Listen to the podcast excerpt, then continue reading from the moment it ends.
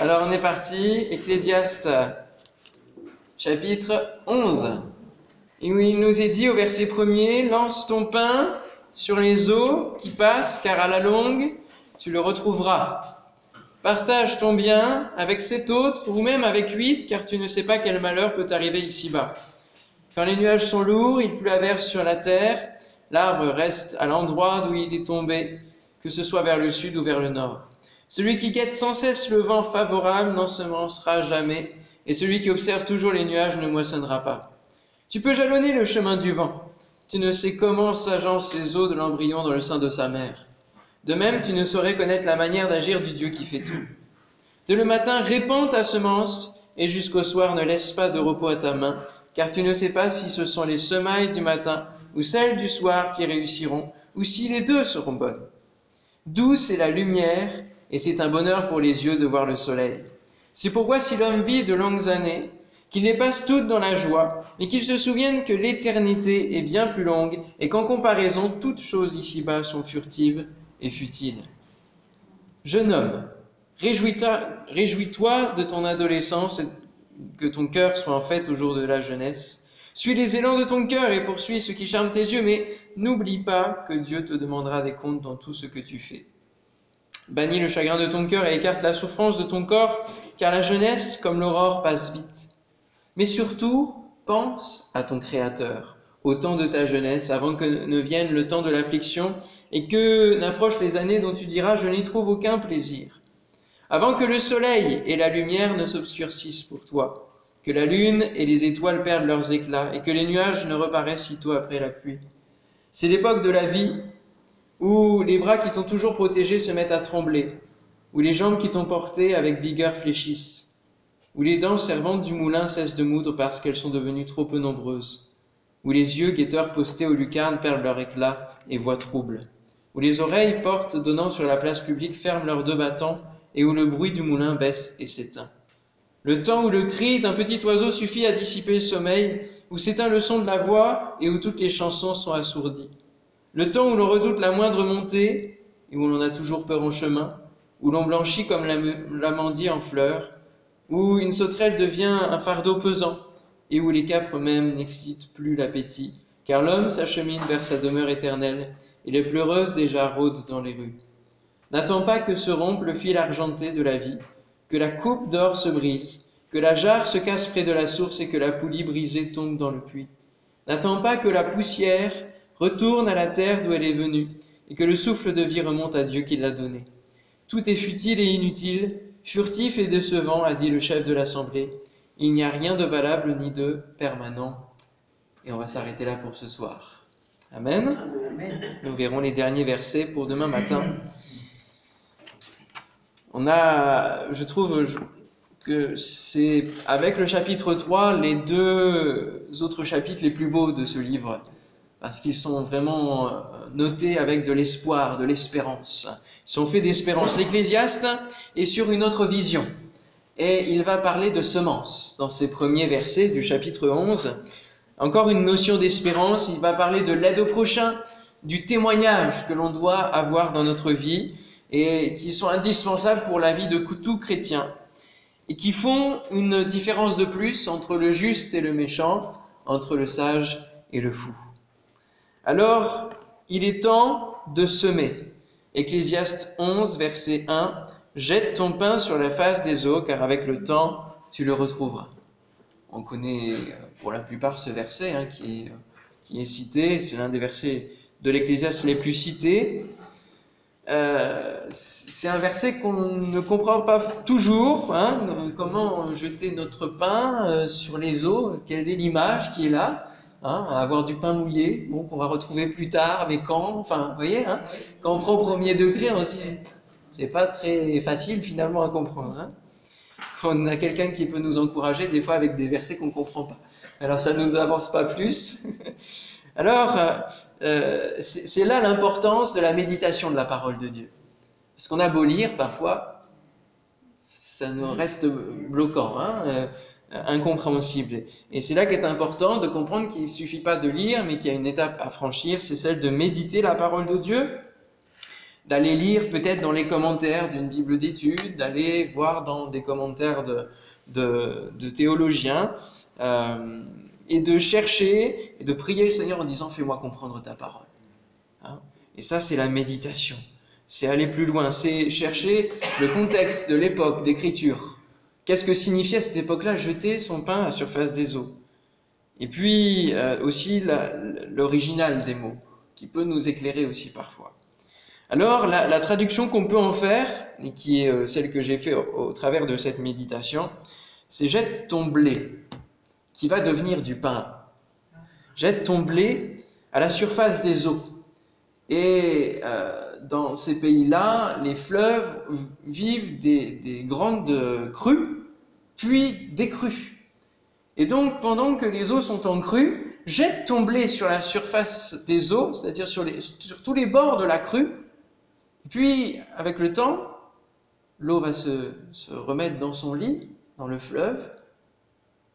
La semence que tu as semée va pousser. Et le pain que tu as en vision va arriver. Tu vas le retrouver en, en nouvelle semence que tu vas pouvoir moudre pour ensuite faire du pain. Jette ton blé qui deviendra ton pain par la foi à la surface des eaux qui débordent le long des fleuves, car lors de la décrue, tu le retrouveras. C'est un peu la traduction qu'on peut en faire. Et c'est là qu'on découvre une grande dimension de la foi. Hein Jetez la semence. Est-ce que vous avez de la semence avec vous? Est-ce que vous avez du blé? Hein? Comme disait Daniel de Mester, il employait cette image, j'ai toujours du blé avec moi. Ce n'est pas de l'argent, hein c'est la semence incorruptible de l'Évangile. Un Nouveau Testament, une carte, peu importe, connaître Dieu, top chrétien, Vital Radio, je fais de la pub hein, ce soir. Mais peu importe, est-ce que vous avez toujours, euh, dernièrement il manquait des choses dans la voiture et on avait fait le chemin, on a pris la chose et puis on est revenu voir la personne pour donner un magazine à un jeune, voilà. Parce que c'est bon d'avoir toujours sur soi quelque chose à donner.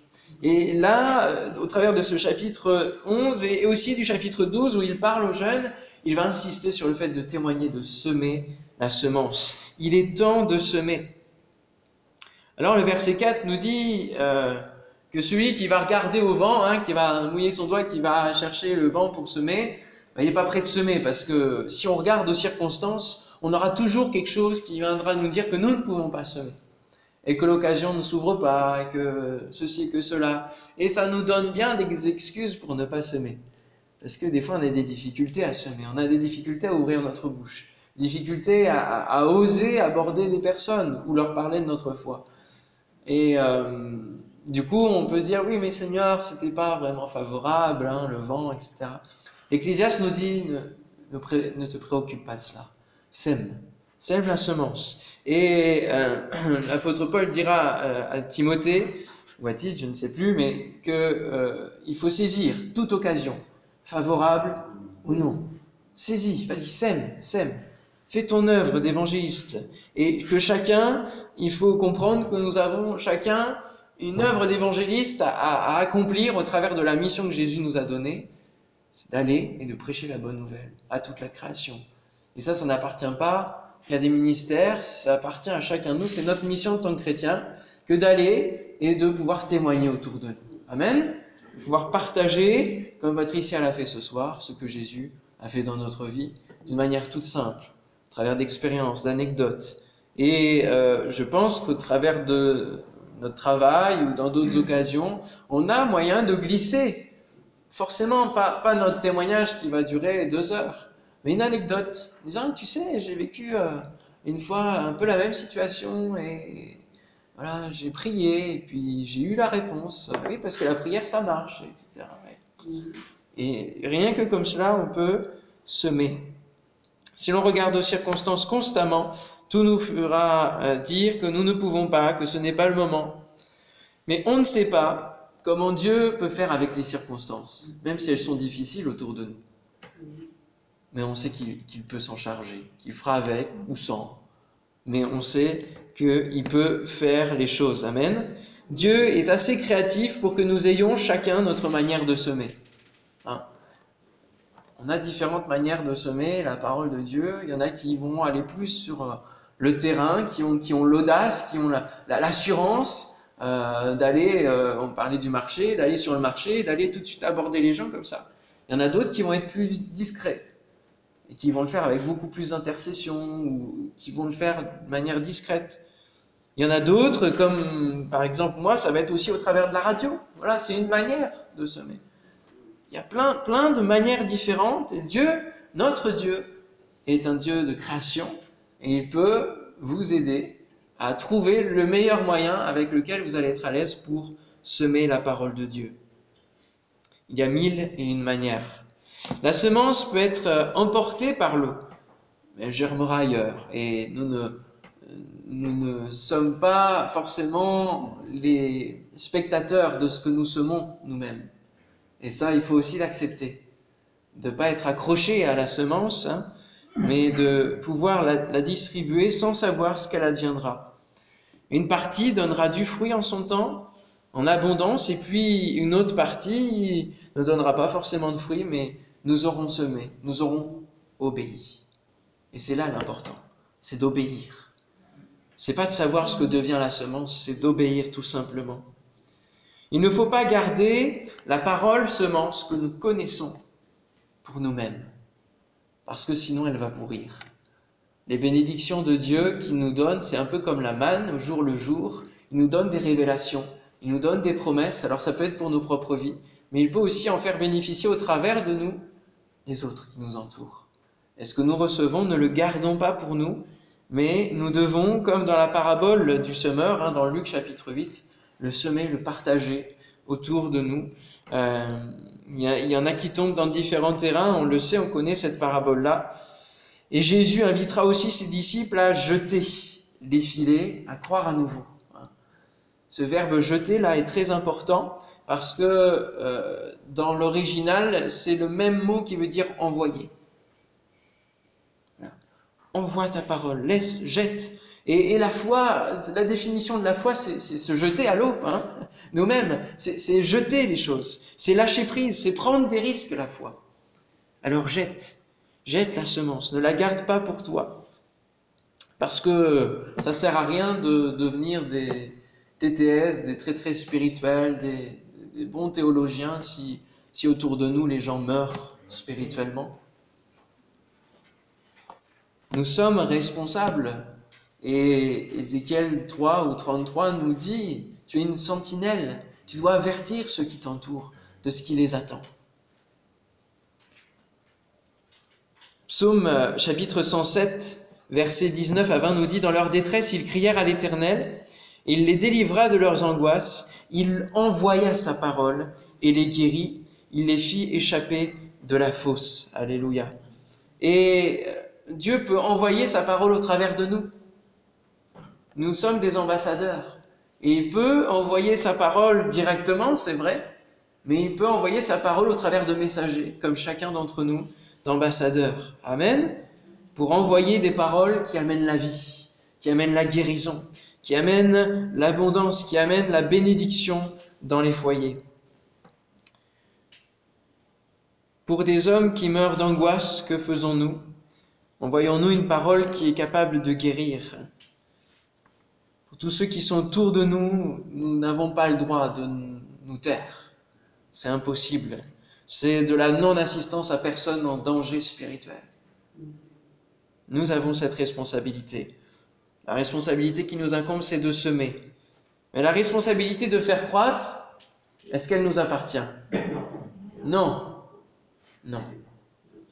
C'est Dieu qui fait croître. Ecclésiaste 11.5 Comme tu ne sais pas quel est le chemin du vent, ni comment se forment les eaux dans le ventre de la femme enceinte, tu ne connais pas non plus l'œuvre de Dieu qui fait tout. Amen. Il est difficile pour le chrétien de ne pas s'approprier son travail et le fruit de son travail. Hein. Aussi, on cherche à, voir toutes les étapes de A à Z, et souvent, on va se mettre à gratter la terre pour voir si la graine se met à pousser. Et ça, c'est dangereux, hein, parce que ça, ça peut amener la graine à, à ne pas vivre, et ne pas avoir les éléments, avoir la lumière trop vite, ou en tout cas à ne pas saisir par elle-même les, choses que Dieu voudrait lui donner le processus qui va se faire dans sa vie, dans son âme, avec le Saint-Esprit. Et nous n'avons pas à gratter parfois les âmes en disant alors est-ce que tu as prié, alors est-ce que tu as médité, alors des fois avec les nouvelles personnes on a été trop brusque et on les a freinés dans leur foi parce que on a, trop insisté. Laissons l'esprit faire. On est des accompagnants, on est de bons accompagnants quand on laisse aussi l'esprit faire les choses, qu'on vient, qu'on dit si tu as besoin, je suis là. Simplement, si tu as besoin, sache que je suis là. Je prie pour toi. Je pense à, ton, âme, à ton existence. Je suis heureux de ce que tu vis. N'hésite pas à me raconter ce que tu vis, mais fais tes expériences. Prie, accroche-toi à Dieu. Et ça sert à rien d'insister, d'aller en disant euh, non, non, la Sainte Seine, tu n'es pas purifié, etc. Sachons prendre les bons mots aussi pour accueillir les personnes nouvelles. Hein Parce que souvent on les brusque pour des choses qui, qui sont moins graves parce que les gens sont ignorants. Et il faut leur expliquer en toute simplicité et pas, pas leur refermer la porte sur eux. Nous sommes responsables de notre semence, mais pas de sa croissance. Paul nous rappelle bien que personne, même le plus grand des apôtres, ne peut faire croître. Et que c'est à Dieu que revient cette charge. Aussi, lorsque nous avons semé, qu'est-ce qu'il nous reste à faire comme deuxième étape? Arroser la prière. Arrosons dans la prière et demandons à notre Père de faire lever la semence. Psaume 147, verset 15. Il envoie ses ordres sur la terre, sa parole court avec vitesse. Il fait toutes choses bonnes en son temps, nous dit l'Ecclésiaste. Ne l'oublions pas, et dans ce domaine aussi. Des fois, on aimerait bien que ça aille plus vite, hein, et que la semence lève beaucoup plus vite. Eh bien, continuons d'arroser, persévérons, euh, prenons du temps pour prier, Peut-être euh, avez-vous des carnets de prière sur lesquels vous notez les noms de ceux qui viennent à la foi, qui sont dans, les débuts? Eh bien, continuez, persévérer. Hein, pour ceux à qui vous avez témoigné. Je me souviens, en mai, j'ai pris un autostoppeur qui s'appelle Jonathan, et ben, je continue à prier pour lui. Je ne sais pas ce qu'il est devenu, parce que je l'ai connu qu'un seul jour, que quelques heures, mais je sais qu'il est là, dans mes pensées, et que Dieu prend soin de lui, où qu'il soit, je prie que Dieu mette d'autres jalons, qui sont d'autres chrétiens, sur sa route, sur son chemin, pour qu'ils soient interpellés, pour qu'il y ait un travail de l'esprit, pour que la prière qu'on a pu faire avec lui à la fin de la route soit porte du fruit soit quelque chose qui l'interpelle et qui lui serve d'exemple pour lui-même prier aussi dans la détresse. Et que la parole que on, peut donner en disant sache que voilà, Dieu est partout, il est avec toi, que ça puisse l'interpeller et rester, se marteler lorsque la difficulté viendra et, même avant. Jette ton pain, tu le retrouveras. La parole, on le sait, euh, une de ces images, c'est le pain, le pain de vie. Et Jésus est cette parole vivante, Amen, qui a de l'effet et qui en aura encore. Alléluia. Ésaïe 55, 11. Ainsi en est-il de ma parole qui sort de ma bouche. Elle ne retourne point à moi sans effet, sans avoir exécuté ma volonté et accompli mes desseins. Croyons en la parole de Dieu. Croyons en son efficacité. Croyons en sa vivacité.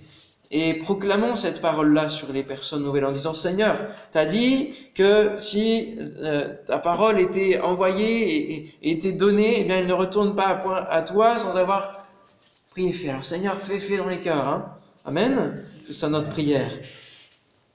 Alors, il est temps de semer, et c'est Dieu qui fait croître, mais il cherche encore des ouvriers. Eh oui, il cherche des ouvriers. Ecclésiaste 12, 1. Mais souviens-toi de ton Créateur pendant les jours de ta jeunesse, avant que les jours mauvais arrivent et que les années s'approchent, que les années passent avant qu'il ne soit trop tard, avant que la vieillesse nous surprenne et nous handicape, laissons-nous être utilisés par Dieu. Amen. La sagesse que remplit l'Ecclésiaste est d'une telle force dans cette image de, la vieillesse.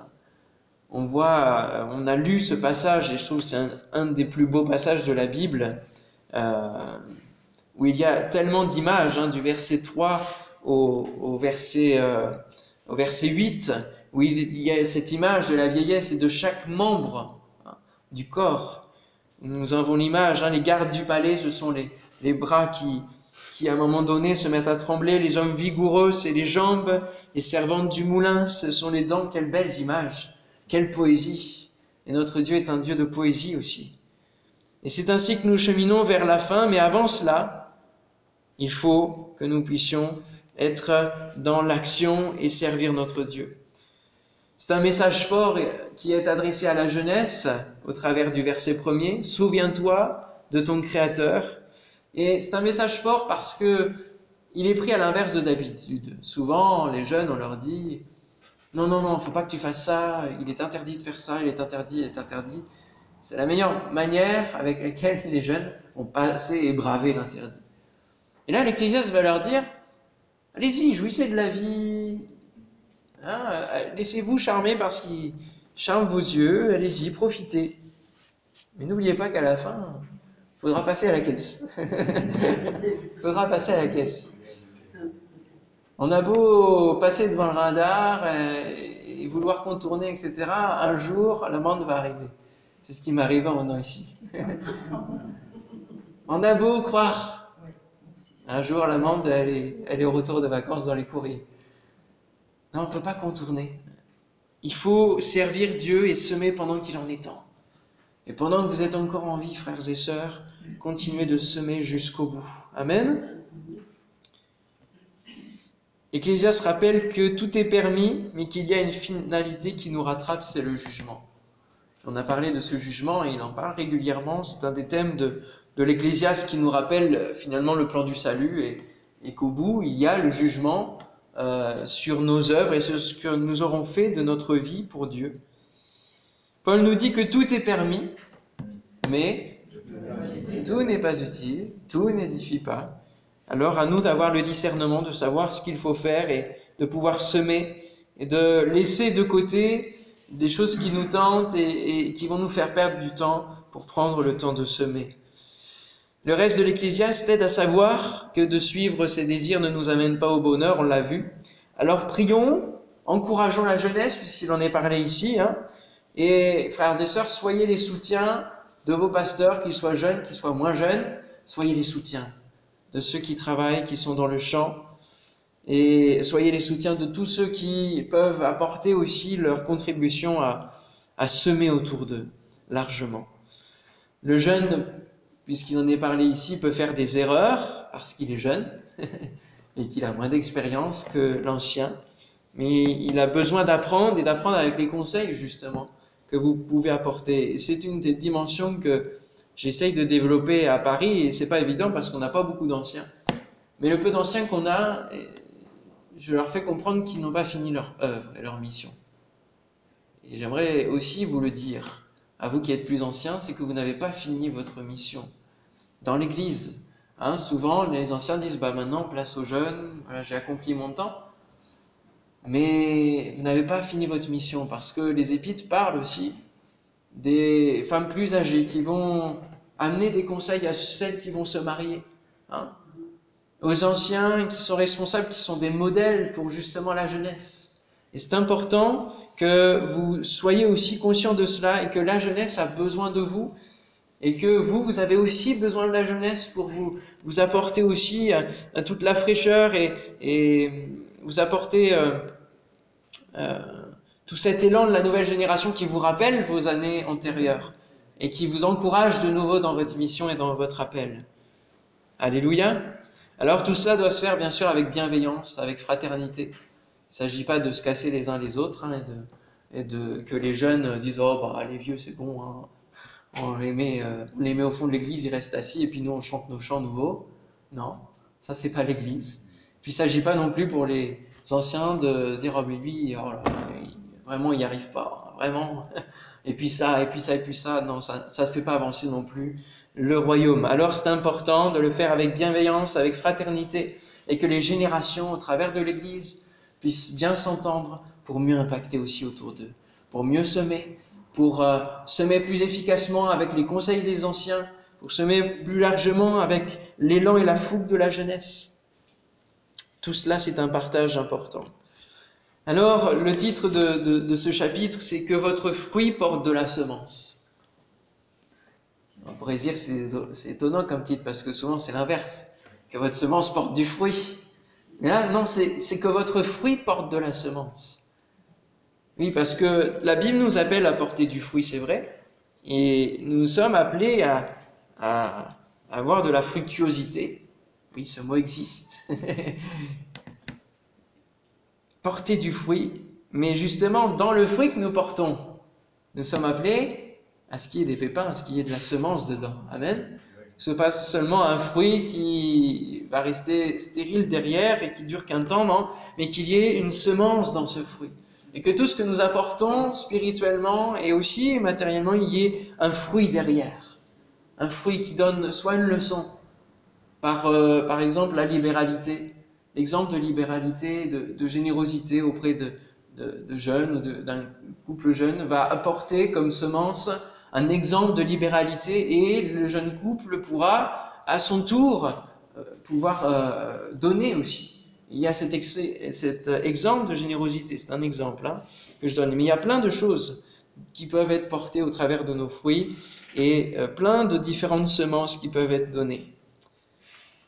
Et cette semence incorruptible qui est en nous, pousse en nous, il y a euh, cet effet. Et notre fruit doit contenir donc la semence qui sera mise chez ceux qui nous entourent. Et l'Ecclésiaste nous invite à semer au travers de nos vies, comme lui vient de semer aussi au travers de toutes ces pensées qu'il a données et qui font l'éloge de la sagesse. Et aussi, appuyons-nous sur cette promesse qui se trouve dans le psaume 126, verset 6, que l'on soit jeune ou vieux, qui nous dit celui qui marche en pleurant, quand il porte la semence, il revient avec allégresse quand il porte ses gerbes. Alléluia. Proclamons aussi cette promesse sur nos vies. Hein. Il y a des temps pas faciles, il y a des temps où on est dans des familles pas faciles et, où on pleure pour ceux qui nous entourent. On dit Seigneur, quand est-ce qu'ils vont fléchir le genou devant toi? On a aussi pour les pasteurs des temps pas faciles ou dans des nouvelles œuvres et, les pionniers l'ont connu et ceux qui sont pionniers, comme on l'a vu Thierry Le Gall, sont pionniers à, apporter l'évangile dans des milieux qui ne connaissent pas du tout, qui n'entendent pas du tout, ou dans des villes qui n'ont pas entendu. Il y a des moments où on pleure. Hein. Et il y avait, euh, alors il faut que je me souvienne, mais il me semble que c'était Robert Burki qui disait à ses stagiaires, euh, il demandait si ça allait bien dans les églises et euh, euh, il disait Est-ce que tu as pleuré?